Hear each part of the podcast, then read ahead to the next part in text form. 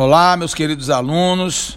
Mais uma vez aqui na nossa matéria, na nossa disciplina Medidas e Avaliação em Educação Física, na nossa quarta aula, onde o nosso tema hoje será justamente a avaliação da composição corporal. Então a gente sabe que é um tema que é bastante estimulante para vocês, muito intrigante. É, afinal de contas, é através dessa ferramenta que a gente vai entender a composição corporal do nosso aluno, saber exatamente a quantidade de massa muscular que ele tem, a quantidade de gordura, justamente para fazermos as nossas intervenções.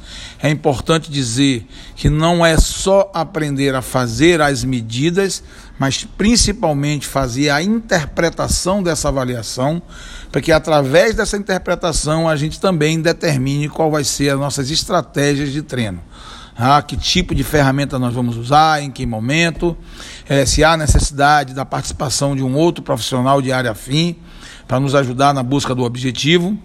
É, e, obviamente, dentro dessa nossa aula, nós vamos ter a oportunidade, antes de tudo, de conhecer é, a aplicabilidade dessa ferramenta da composição corporal, aonde nós usamos e para que nós usamos, e não é apenas para avaliar se o indivíduo está acima do peso ou não é, né, para avaliar apenas a evolução da massa muscular dele. É importante que a gente veja aí também a questão do desenvolvimento corporal, a relação das informações com que essa ferramenta pode nos trazer com associação com algumas patologias, tá? É muito importante. É, dentro dessa, dessa aula, nós vamos verificar também os diferentes tipos de protocolos que podem ser utilizados para avaliação da composição corporal e diferentes ferramentas, saber exatamente quais são os métodos dessa avaliação. Nós temos os diretos, os métodos indiretos, métodos dupla, duplamente indiretos. Vamos conhecer também algumas ferramentas tecnológicas que podem ser utilizadas na avaliação da composição corporal, como a bioimpedância, o DEXA, é, o plastimógrafo, né? o body pod, é, é, a, a, as dobras cutâneas. Então, nós temos várias ferramentas que podem ser utilizadas para análise dessa composição corporal, sendo que cada uma delas nos vai trazer mais ou menos informações, informações mais detalhadas, mais fidedignas. E, obviamente, a partir dessa, dessa análise, desses, dessas informações fornecidas, é que nós vamos fazer a nosso diagnóstico e a utilização dessa ferramenta. Então vai ser muito bacana essa nossa aula.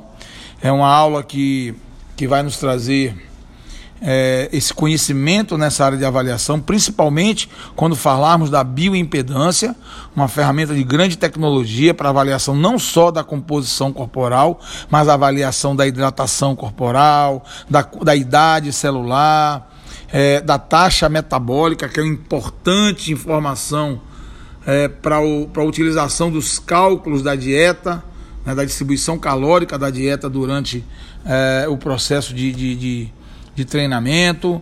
É, também essas avaliações de composição corporal pela bioimpedância, ela vai caracterizar a hidratação dentro e fora da célula.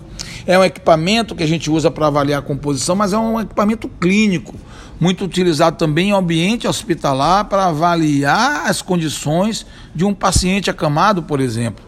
É, a capacidade, é, o nível de desidratação que ele se encontra, a perda da massa muscular, a relação da massa muscular com a massa de gordura.